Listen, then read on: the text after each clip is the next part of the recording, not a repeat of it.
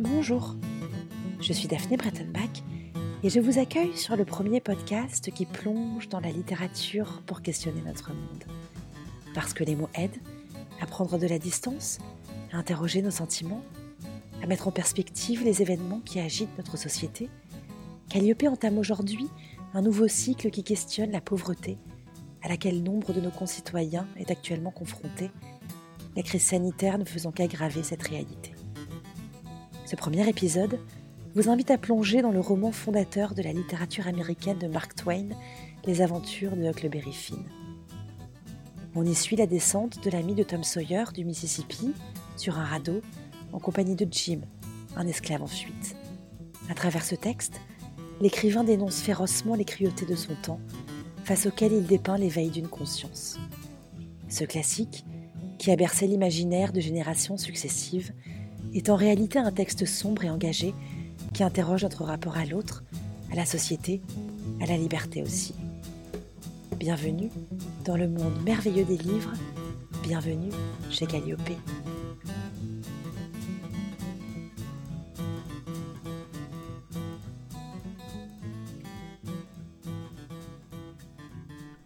La veuve a pleuré. Elle m'a appelé son pauvre agneau égaré, et toutes sortes de noms dans ce genre-là, sans méchanceté d'ailleurs.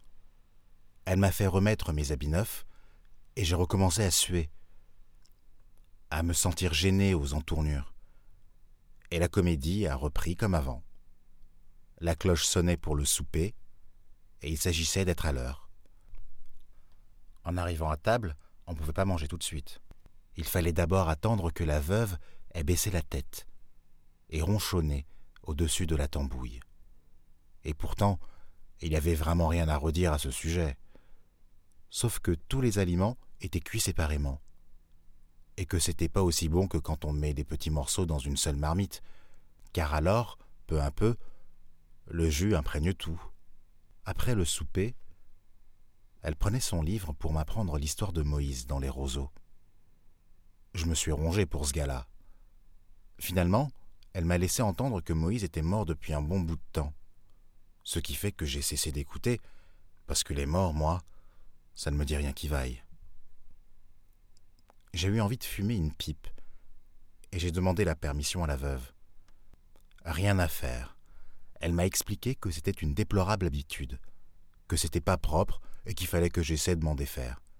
Il y a des gens qui sont comme ça, faut qu'ils débinent ce qu'ils ne connaissent pas. Prenez la veuve, par exemple. Elle était là à se donner un mal de chien au sujet de ce Moïse, qui ne lui était rien du tout, et qui n'intéressait personne vu qu'il était mort. Et elle m'empêchait de faire quelque chose qui me plaisait vraiment. Et elle, elle prisait avec ça. Mais c'était très bien ça, de priser, puisque c'était elle qui le faisait.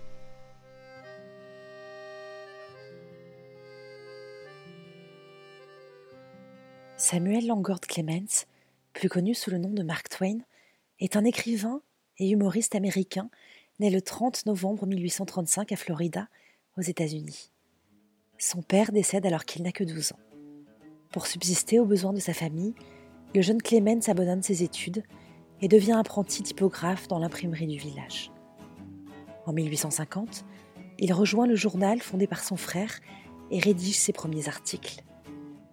Alors qu'il vient d'embarquer sur le Mississippi pour se rendre à la Nouvelle-Orléans, le jeune homme rencontre un capitaine de bateau à vapeur, lequel parvient à le convaincre de travailler pour lui. De cette rencontre naîtra son pseudonyme. Lorsqu'il vérifie la profondeur du fleuve, le capitaine lui crie Mark Twain, des mots de jargon pour signaler que la profondeur est suffisante. En 1864, Twain travaille à San Francisco en tant que reporter et voyage régulièrement en Europe. Cinq ans plus tard, il publie son premier roman, Le voyage des innocents, dans lequel il s'inspire de ses pérégrinations. Mais c'est grâce à son texte Les aventures de Tom Sawyer, publié en 1876, que l'écrivain connaît la célébrité.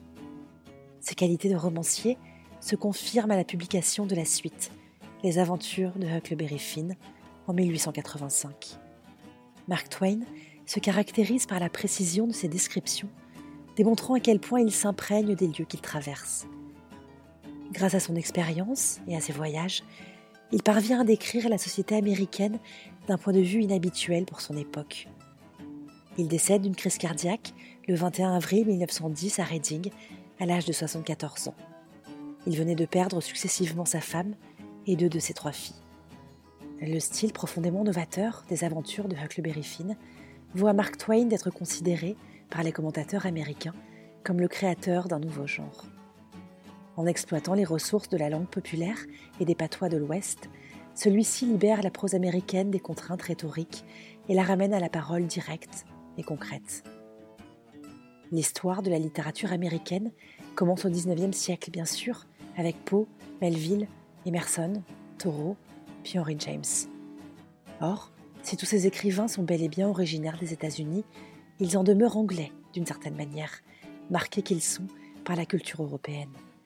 Quant à Jack London, il vient nettement plus tard. Il ne naît qu'en 1876, l'année où Tom Sawyer est publié. Ce travail sur la langue, sur les dialectes, sur l'argot du peuple de Twain peut être comparé à ce qu'ont fait Céline et Queneau en France vers 1930.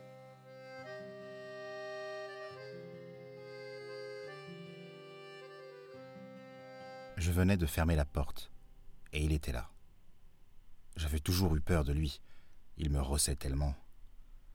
Cette fois, j'ai eu peur aussi. C'était si surprenant de le voir là que j'en ai eu le souffle coupé. Mais tout de suite, j'ai senti qu'il y avait quelque chose de changé. On était là, moi debout, lui assis, appuyé sur le dossier de sa chaise, à se regarder l'un l'autre. J'ai posé ma bougie et j'ai remarqué que la fenêtre était ouverte. C'était donc qu'il avait grimpé par le toit de la remise. Il me regardait toujours. À la fin, il m'a dit T'es nippé, dis donc. Tu te prends pour quelqu'un, hein? Peut-être que oui, peut-être que non, ai-je répondu. Fais pas le malin avec moi. Tu t'es poussé du col depuis la dernière fois qu'on s'est vu. Mais je vais te rabattre le caquet avant d'en avoir fini avec toi. Paraît que t'es éduqué, que tu sais lire et écrire. Et maintenant, tu te crois supérieur à ton père, hein? Je vais te faire passer ces idées-là de la tête. Qui t'a dit que tu pouvais te mêler de ces âneries qu'on apprend à l'école, dit Qui t'a mis ça dans le crâne? La veuve. Elle m'a dit La veuve? Et qui qu'a soufflé à la veuve de se mêler de ce qui la regardait pas? Personne. Eh ben moi, je vais lui apprendre à rester à sa place. Et prends garde. L'école, c'est rideau. T'as compris? Ah, je leur apprendrai, moi à pousser un gosse à prendre des airs supérieurs avec son père et à lui donner des idées au-dessus de sa condition. Que je te reprenne pas à rôder autour de l'école. T'entends? Ta mère, jusqu'à sa mort, elle n'a pas su lire, ni écrire. Personne dans la famille. Moi pas plus que les autres. Et te voilà qui te gonfle comme si t'étais plus que nous tous. Je suis pas un homme à supporter ça, compris? Dis donc. Lis-moi quelque chose.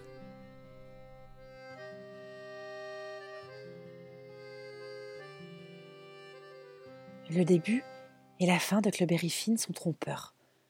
Reprenant le ton léger des aventures de Tom Sawyer, mettant en scène les personnages de ce roman, il donne à penser que l'on est en présence d'une suite et de littérature pour enfants.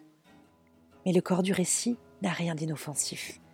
C'est une terrifiante plongée au plus sombre de la nature humaine, une violente remise en cause des normes sociales et de la religion.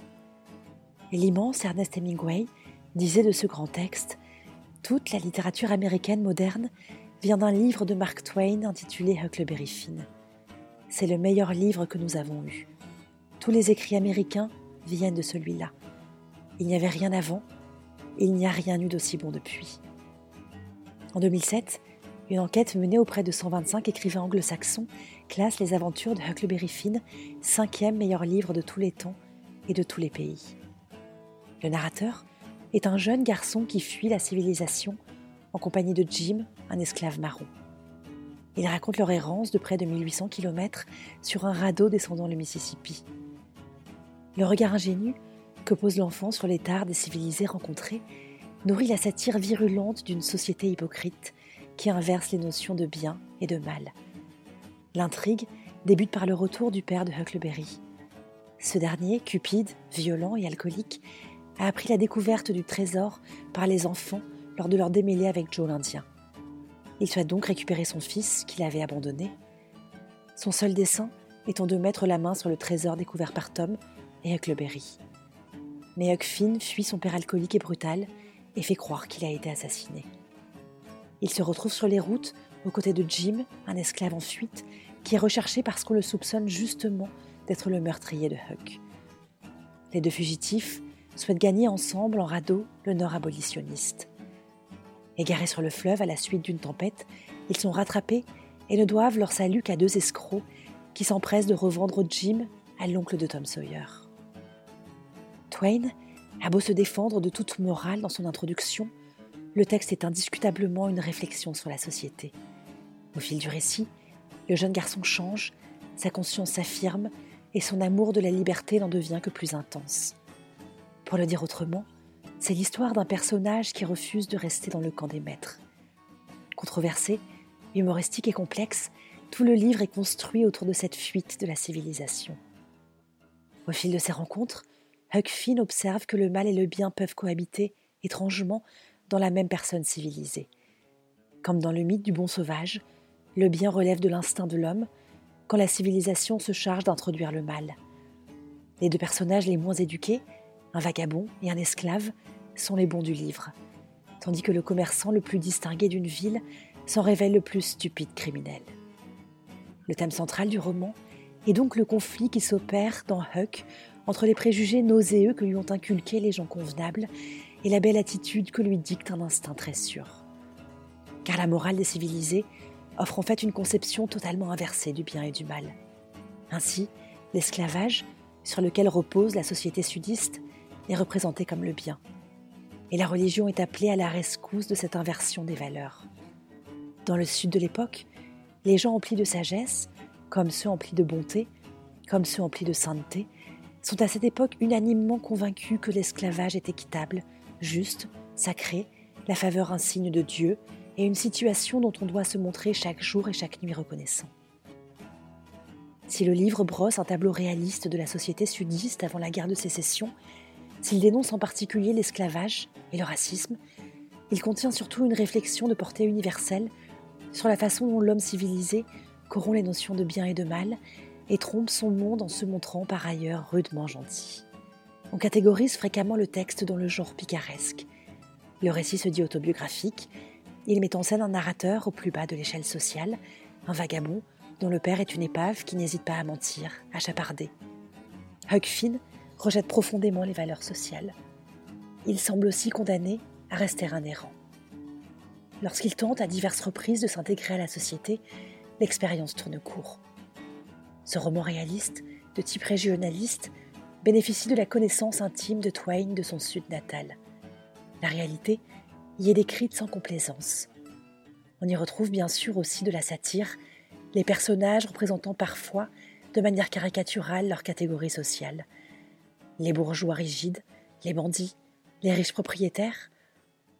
Le regard innocent que Finn pose sur ce monde jette une lumière crue sur les aberrations des hommes, sur leurs préjugés, leur cruauté, leur lâcheté, leur sottise, leur conduite absurde.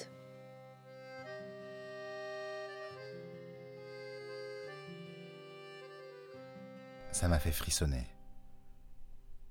Je me suis dit qu'il fallait prier et essayer de devenir moins indigne que je ne l'étais. Je me suis agenouillé. Mais les paroles ne voulaient pas venir. J'ai compris pourquoi je ne pouvais pas prier. Mon cœur n'était pas pur. Je n'agissais pas franchement. Je jouais double jeu. Car je faisais semblant de me corriger, mais au-dedans de moi-même, j'étais toujours le même. Je prétendais que j'allais faire ce qu'il fallait faire, écrire au propriétaire du nègre et dire où il était. Mais au fond, je savais que je n'en ferais rien.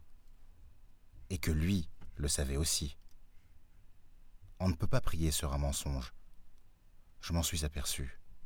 J'étais donc affreusement embarrassé et je ne savais que faire. À la longue, j'ai eu une idée. D'abord, écrire la lettre, et ensuite, voir si je pouvais prier.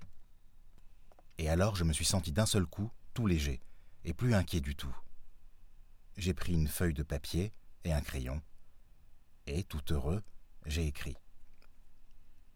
Miss Watson, votre nègre marron, Jim, est ici, à deux miles en aval de Pikesville. Mr. Phelps l'a chez lui, et il vous le remettra si vous lui envoyez la prime. Pour la première fois de ma vie, je me sentais la conscience tranquille, et je pensais que j'allais pouvoir prier. Pas tout de suite pourtant, car je me suis mis à ruminer, à évoquer dans ma mémoire tout ce qui s'était passé depuis que Jim et moi on voguait sur le Mississippi, quelquefois de jour, le plus souvent la nuit, par clair de lune ou sous l'orage, et pendant qu'on flottait, on causait, on chantait, on riait. Tout ça, au lieu de m'endurcir, m'attendrissait. Je le voyais qui, au lieu de me réveiller pour mon tour de garde, continuait à veiller pour que je puisse dormir. Je le revoyais en esprit, tout heureux de me voir émerger de la brume. Ou quand je l'avais retrouvé dans le marais, et en d'autres occasions semblables, toujours il s'était mis en quatre pour moi. Et je me rappelais le jour où je l'avais sauvé, en insinuant qu'il y avait la petite Vérole à bord, et qu'il m'en avait été si reconnaissant. Il avait dit que j'étais le meilleur ami que le vieux Jim avait au monde, et que j'étais son seul ami. Alors mes yeux sont tombés de cette lettre que je venais d'écrire. Je l'ai prise en tremblant. Il fallait choisir, je le savais bien. J'ai réfléchi un moment, puis je me suis dit, tant pis, j'irai en enfer. Et j'ai déchiré la lettre.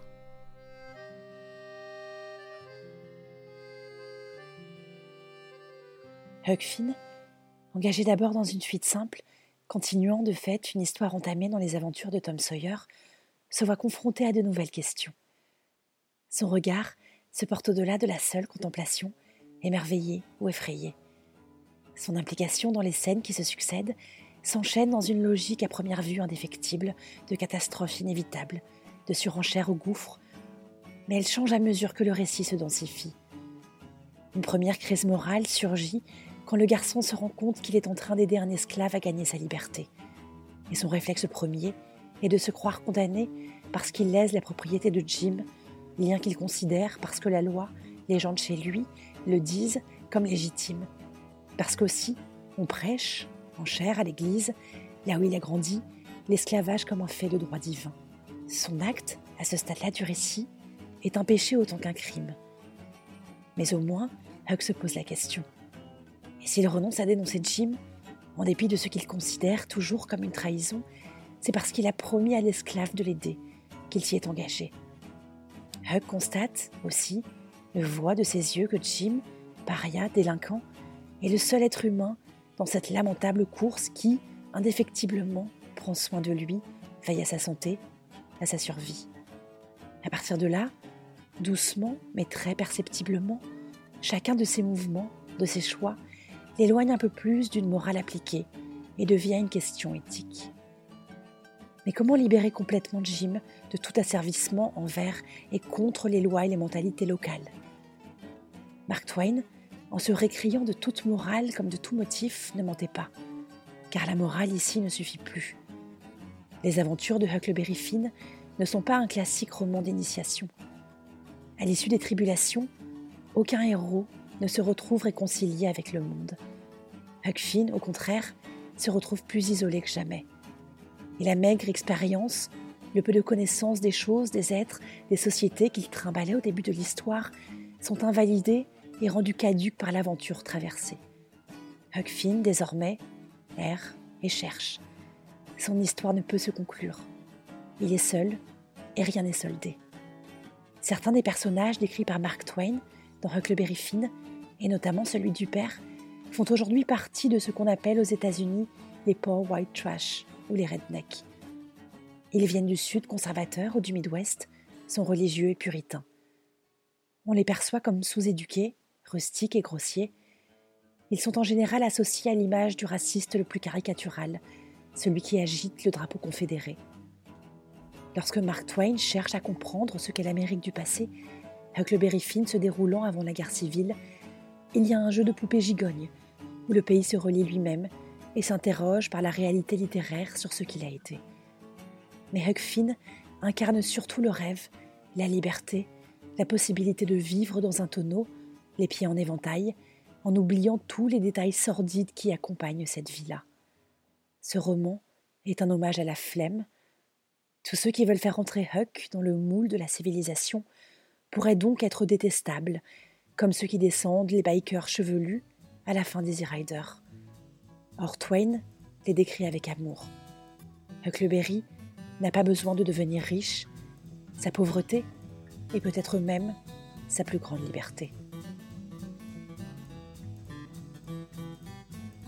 Merci d'avoir écouté ce 27e épisode de Calliope, réalisé avec l'aide précieuse de Régis Madiengo, dont vous entendez la voix lors des extraits de lecture du texte de Mark Twain. La semaine prochaine, nous plongerons dans un autre grand texte qui témoigne des mœurs cruelles de son temps et de l'exploitation des miséreux avec Oliver Twist de Charles Dickens. Vous aimez l'émission? Dites-le nous avec des étoiles, 5 dans l'idéal, sur vos applications de podcast Rendez-vous aussi sur Instagram, sur Facebook et n'hésitez pas à vous abonner à notre newsletter. Et surtout, protégez-vous pour protéger les autres. Lisez et écoutez les podcasts. À la semaine prochaine.